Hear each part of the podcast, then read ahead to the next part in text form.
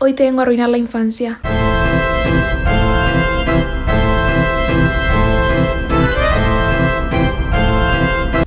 Bueno, mi perra acaba de entrar. Hola Lola. Ok, hace de este pase el tuyo.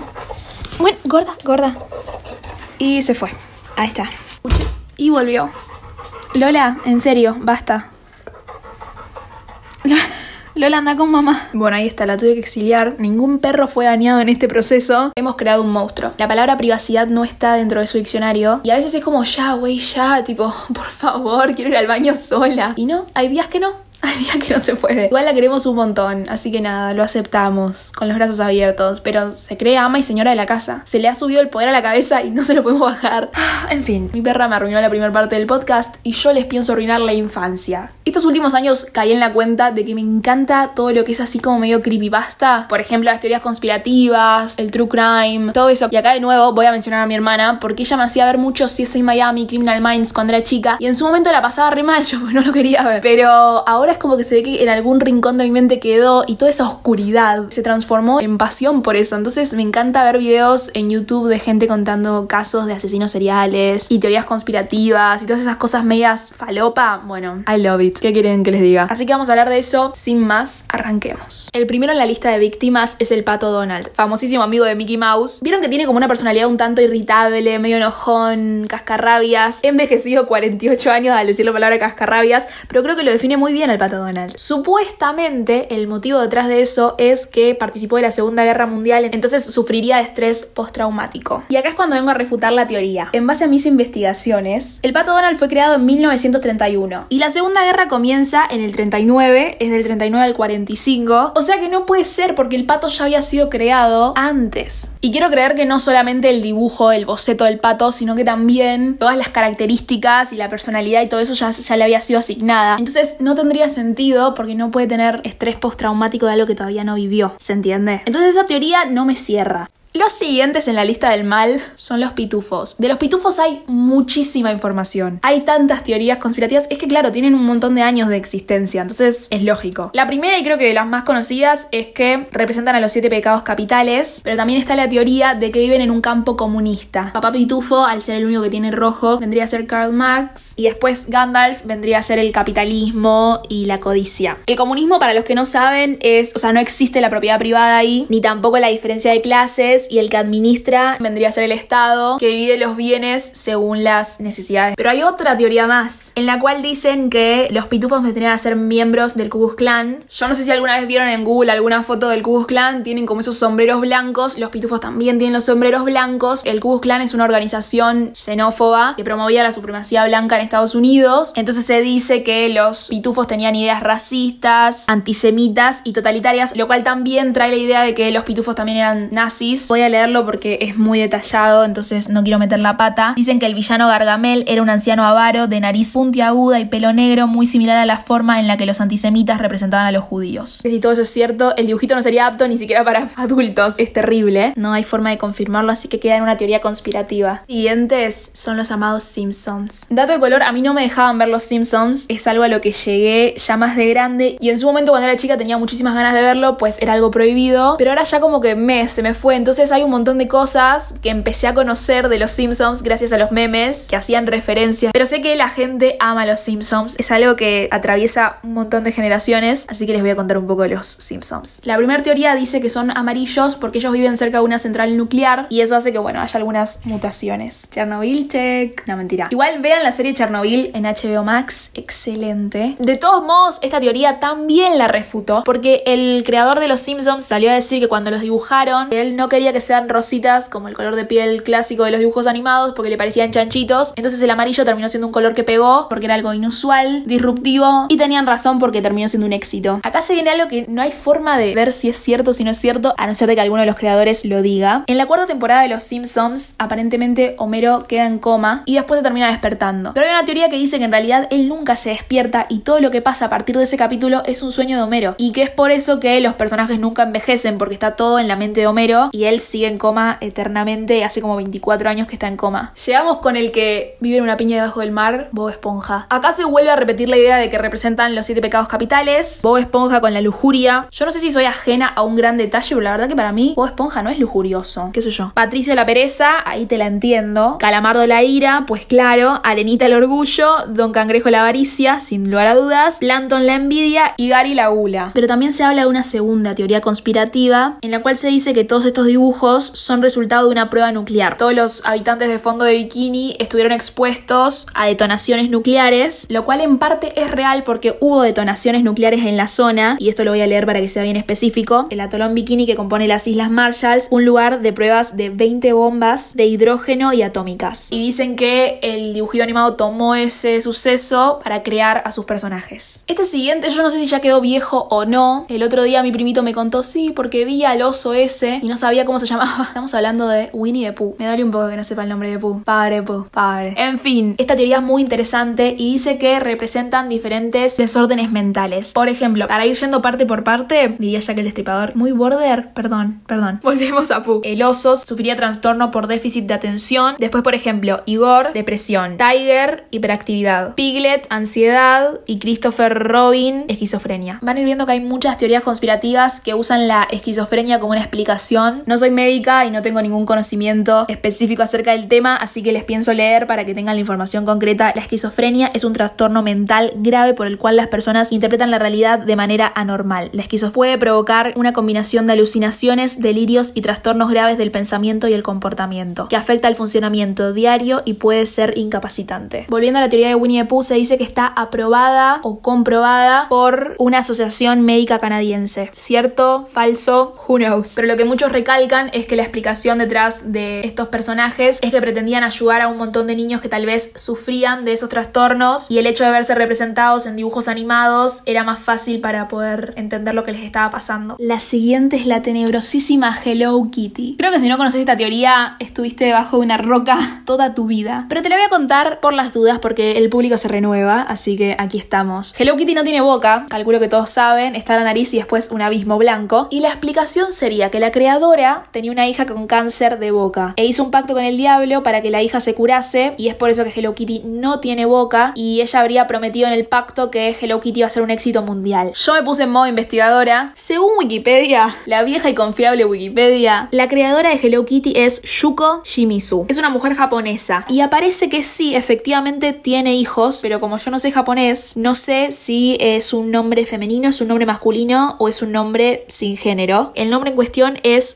Lui. Así que no sé si es que tiene una hija o un hijo. Calculo que debe ser femenino, pero empecé a buscar información sobre esta supuesta Yokoto Lui y no me aparece nada. Las cosas relacionadas al cáncer que ella pudo o no haber tenido están relacionadas a esta teoría conspirativa, entonces no hay más información que esa disponible. Sin embargo, lo que dicen los sitios es que cada vez que alguien compra algún artículo de la marca, básicamente le está rindiendo tributo al diablo, a Lucifer, y no el de Netflix, porque a ese le rendimos tributo todos. Esta es la parte en la que mi mamá se empieza a santiguar frenéticamente diciendo, no, lo que dice mi hija no es cierto, no es cierto. Y bueno, mamá, y bueno. Seguimos con el niño cabeza de balón, el amado Arnold. Yo les quiero decir, amo a Helga Pataki. Dios mío, yo hago bordado mexicano y estoy bordándome en un almohadón la cara de Helga Pataki. Porque la amo, pero no se trata de Helga esta teoría. Supuestamente, los verdaderos padres de Arnold nunca existieron, porque en realidad los verdaderos padres vendrían a ser los abuelos. Que le dicen que son los abuelos simplemente para que Arnold no sufra bullying por tener padres tan viejos. Y que el motivo por el cual él tiene cabeza de balón es el hecho de que al haber sido un hijo concebido por dos personas mayores, nació como con una malformación. No sé qué decir, viva el Viagra por el abuelo de Arnold. Ah, no, pará. Hablando de eso, si se fijan y buscan en Google, la cabeza del abuelo de Arnold parece un pene. Cuando te dicen cara de verga, bueno, a eso se refieren. Ay, para, me fue el pasto mal. Sorry, sorry, perdón. Tengo que controlar mi vocabulario. Perdón, perdón. Me van a sacar el título y todavía no lo terminé de tramitar, así que por favor, no. Soy una comunicadora responsable. Me recato. De todos modos,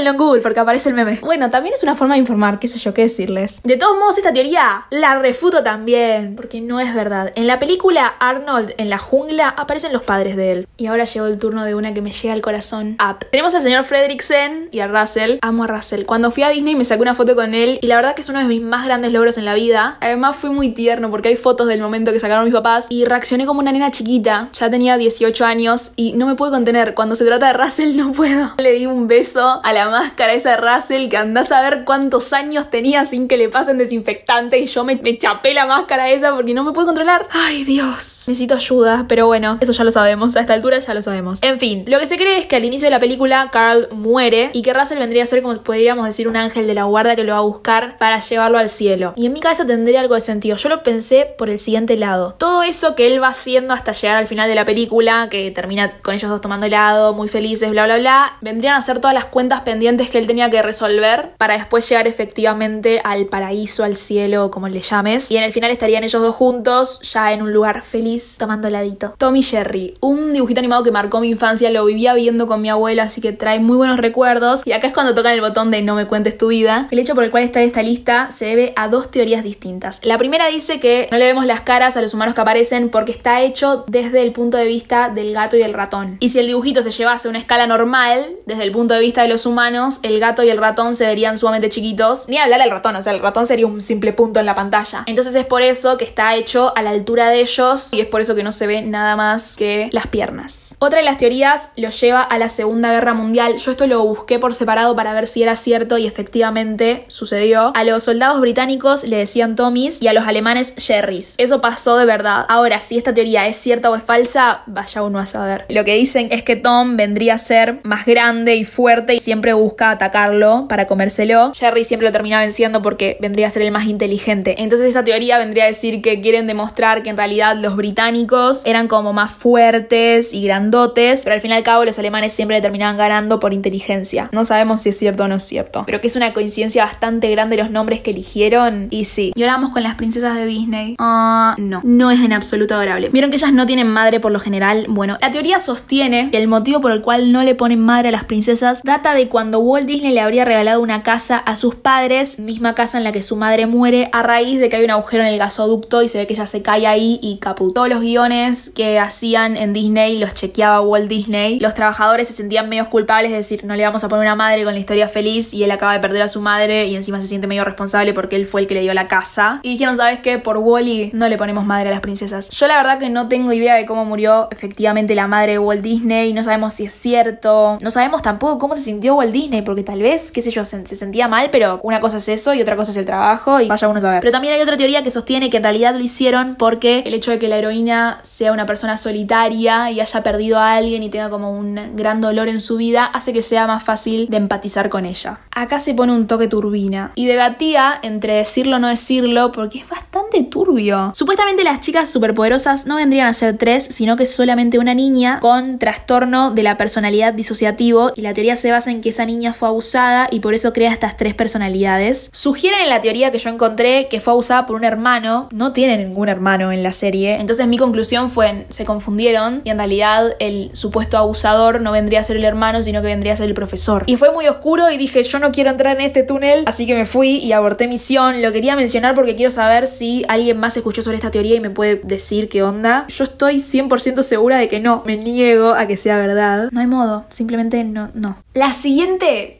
Ah, me vuela la cabeza porque para mí tiene mucho sentido. Es con los padrinos mágicos. Otro dibujito animado que no me dejaban ver, pero igual cada tanto le pegaba una geada, así que tengo entendido cómo es la vibra de los padrinos mágicos. Resulta ser que los padrinos mágicos en realidad vendrían a ser alucinaciones de Timmy a causa del exceso de medicamentos que este nene toma. Medicamentos que le darían por el déficit de atención que él tiene. Y el dibujito animado busca hacer una crítica a la industria farmacéutica por la venta de antidepresivos y distintas clases de medicamentos a los niños. También se sigue por esta línea porque los padrinos mágicos solamente están cuando él los necesita, es decir, vendría a ser como, bueno, solamente aparecen cuando él está mal, entonces es ahí cuando toma la pastilla, entonces aparecen. Y después también se ve el hecho de que cuando él abusa del uso de sus padrinos mágicos las cosas empiezan a ir mal, entonces es cuando hay sobredosis, por así decir, de esas pastillas y empieza a ser riesgoso para él. Y hay gente que dice que Cosmo es el Soloft, yo la verdad que no sé qué es eso, pero dicen que es rápido y vertiginoso y que Wanda vendría a ser Prozac. Eso ya es bastante en detalle, no entiendo mucho de,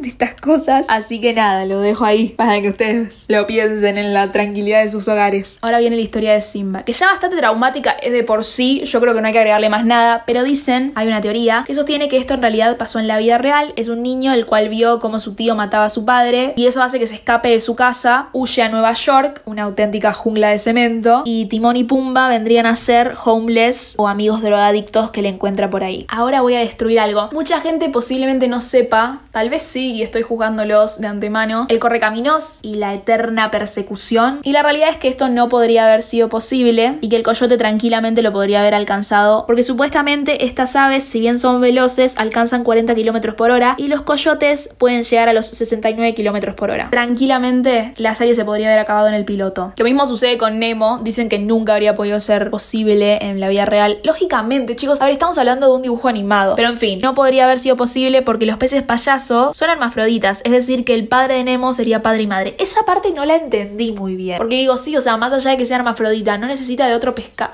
No entiendo. Necesitaría estudiar un poco más la biología de los peces, pero bueno, por el momento desconozco. Lo siguiente es que ellos viven en anémonas, que eso sí lo vemos en la película, pero en realidad no se alejan más de un metro de la anémona para buscar su alimento. Es decir, que nunca harían lo que sucede en la película de alejarse tanto por, por un instinto más vale de supervivencia. Además, suelen tener entre 100 a 1000 crías, es decir, que si se les escapa uno, lo más probable es que no lo vayan a buscar, tipo, ya está, tengo 99 más, ¿qué decirte? Mejor una boca menos que alimentar. Mentira. Pero en fin, eh, está todo hecho por el afán de querer transmitir una bella película infantil, pero no es en absoluto posible. Eso es lo que sostiene esta teoría. No sé tanto de biología marina como para decirles, sí, es verdad, tienen razón. Así que nada, quedarán ustedes. Esta es un tanto más reciente y dicen que los padres de Elsa y de Anna mueren. ¿Vieron que mueren en el barco? Esa parte re triste, aunque la canción está re buena, pero es una parte muy triste. Mueren yendo a la boda de Rapunzel. Oh, she passed away? Oh, mm, all right. Acá viene una que no es un dibujito animado, pero me pareció copado decirlo. Lizzie McGuire. Hay una teoría en Reddit que dice que en realidad ella sufre de esquizofrenia y que, por ejemplo, la, la mejor amiga se la imagina, en realidad no existe. Y que ese dibujito animado que aparece vendría a ser su alter ego, representa una de las voces que ella escucha en su cabeza. Igual esta la siento media dificilonga. Yo no siento que sea. No, para mí no, pero bueno